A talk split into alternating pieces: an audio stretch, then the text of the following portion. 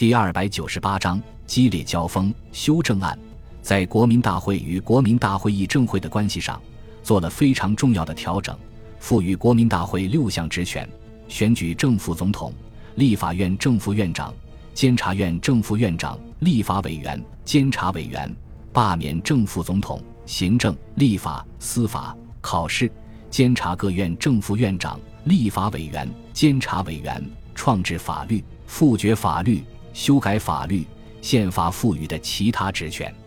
这些规定与五五宪草没有区别，但是却赋予国民大会议政会相当重要的职权。这些职权一部分为国民大会闭会期间行使的职权，包括议决戒严案、大赦案、宣战案、媾和案、条约案、复决立法院已经通过的预算案、决算案，得创制立法原则并复决立法院之法律案。受理监察院依法向国民大会提出之弹劾案，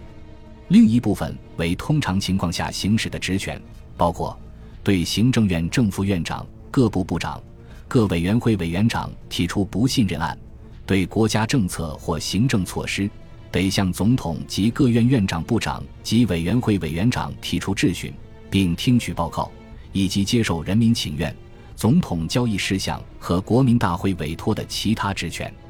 修正案所规定的国民大会议政会的上述职权极为重要。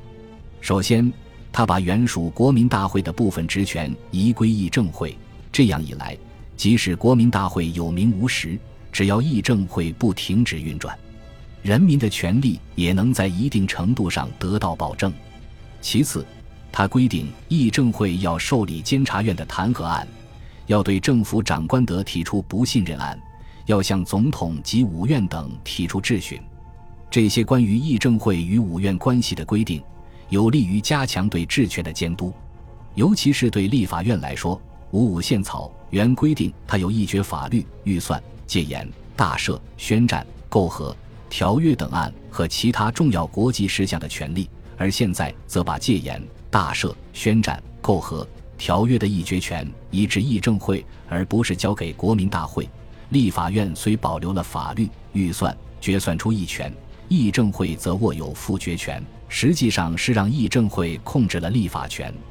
再次，对总统权力进行了某种制约。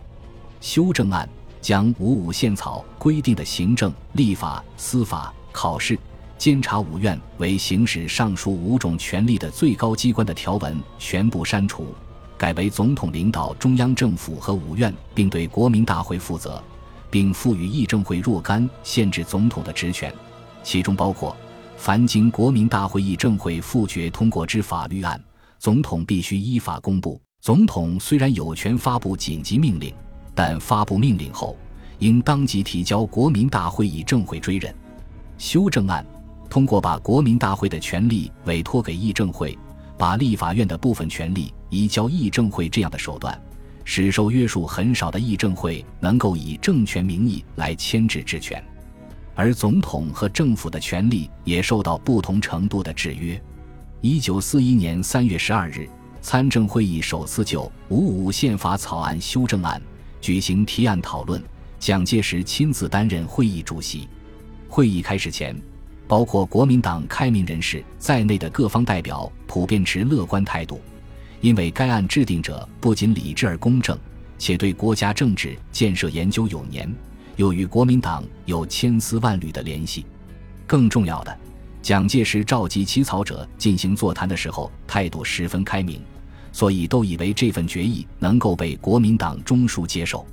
然而，事实的发展却出人意料。行政院长孙科首先向大会详细报告了五五宪草的起草经过，特别声明完全是按照总理的三民主义和建国大纲来制定的。尽管他承认不应该墨守条文，却声称这部宪草大体可采用，并且具有过渡性和进步性，因而给热心支持修正案的参政员们心头蒙上一层阴影。随后。张君迈代表修正案起草委员会成员在会上做了四十分钟的口头说明，特别强调了设立国民大会议政会的必要性。他指出，以两千余人的国大代表行使直接民权，绝不是件轻而易举之事，因此常设性的议政会实际上就是经常性的国大。英国上下院议员人数分别为七百四十和六百一十五人，美国分别为九十六与四百三十六人，法国分别为三百一十四与六百一十八人，意大利分别为三百七十六与四百人。这些国家的议员都没有中国的多，政权行使却能够非常畅顺，足以证明设立议政机关的必要。在张君迈做报告期间，国民党顽固分子纷纷写条子递上去，表示抗议。其中一位国民党参政员竟然直接从座位上站起来，破口大骂，不仅使在野党派和无党派人士寒心，就连旁听席上的国民党开明分子也摇头叹息，表示愤慨。张君迈的发言结束之后，参政员们围绕国民大会闭会期间是否需要设立常设机构进行发言，国民党参政员和其他各派参政员展开激烈辩论，一时之间。会场上唇枪舌剑，火药味越来越浓。论战的焦点集中于对权能划分的理解上。国民党方面认为，修正案赋予议政会的预算、决算、宣战、媾和等权不能算政权，因为这些在总理遗教上是找不到任何根据的。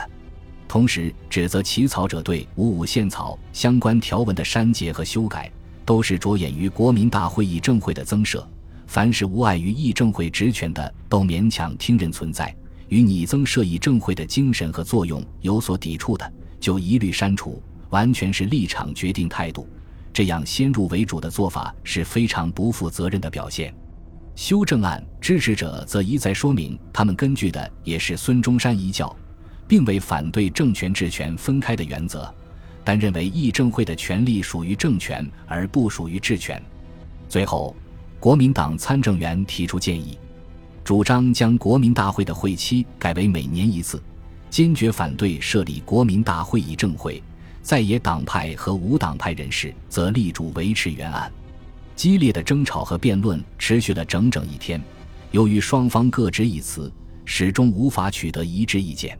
这时候，蒋介石一反前几天的温和态度，公开对修正案当中限制政府权力的规定表示不满。他铁青着脸说道：“修改宪法必须适合中国当前的国情，并且与总理的五权宪法相符合，这是必须遵循的两个原则。”然而，起草者们显然没有考虑这些，直接照搬欧洲的议会政治模式来制定宪法，完全违背了总理遗训。所谓设立国民大会议政会的提议更是荒唐。现在中国正处于战争状态，前线的形势往往瞬息万变。而议政会却严重束缚政府的行动，必将导致严重的损失。我实在想不通，劳动这么多学者专家，居然制定出这种不能施行的制度，真不知道他们是如何工作的，他们的责任心又在哪里？与会者都没有想到，蒋介石的态度居然会急转直下，会场顿时陷入短暂的沉寂。秘书长王世杰急忙请蒋以议长身份提议，将各种意见并送政府。以缓解现场尴尬的气氛，眼看着凝聚着参政员们无数心血的修正案就要陷入束之高阁的境地，孙百里再也按捺不住心头的怒火，用力一拍着身前的桌子。当参政员们的目光全部被吸引过来之后，他立即长身而起，大声说道：“蒋委员长、秘书长，各位参政员，我想请教诸位一个问题：究竟是国家利益、民族利益重要？”还是党派利益重要？孙百里没有等待别人给出答案，而是用沉痛的语调继续说道：“自总理创立民国到现在，已经过去了整整三十年，可是国家依然是一片散沙，民众依然生活在贫困之中。造成这种状况的最主要原因之一，就是实际控制中国的各方力量之间缺乏信任。尽管如此，当日寇全面入侵之后。”大家还是竭尽所能地团结在国民政府的周围，一致对外进行全民族抗战。之所以出现这样的局面，是因为大家都能够以国家利益和民族利益为重。不管是国民党、共产党、第三党、民主党派、无党派人士，还是像福建、广西、山西等地方实力派，无论大家的政治立场有多么大的差异，但是我们都是中国人，我们深爱着自己的土地和人民。并愿意为之付出生命和鲜血。现在，全国各地各阶层的代表们不远千里，有的甚至冒着生命危险来到陪都参加参政会议，目的就是想通过这次会议来摒弃己见，消除隔阂，建立一个能够容纳所有爱国者的联合政府，更加紧密的团结协作，共同打击日寇，早日光复国土，解救生活在水深火热中的沦陷区民众。然而，我非常失望地看到。某些人依然把党派的利益置于国家利益之上，继续制造不和谐的声音，把这个实现全民族和解的大会时机白白浪费掉，实在令人痛心疾首。孙百里环顾会场，郑重说道：“我代表福建、江西、广东三省参政代表提醒大会对修正案进行表决，支持我们的请站起来。”会场上顿时响起暴风雨般的掌声。参政员们一边鼓掌，一边站起身来，一个个高大的身影顿时把顽固派全部遮挡住，同时也给呆立在主席台上的蒋介石带来巨大的压力，迫使他示意王世杰统计人数是否达到法定的比例。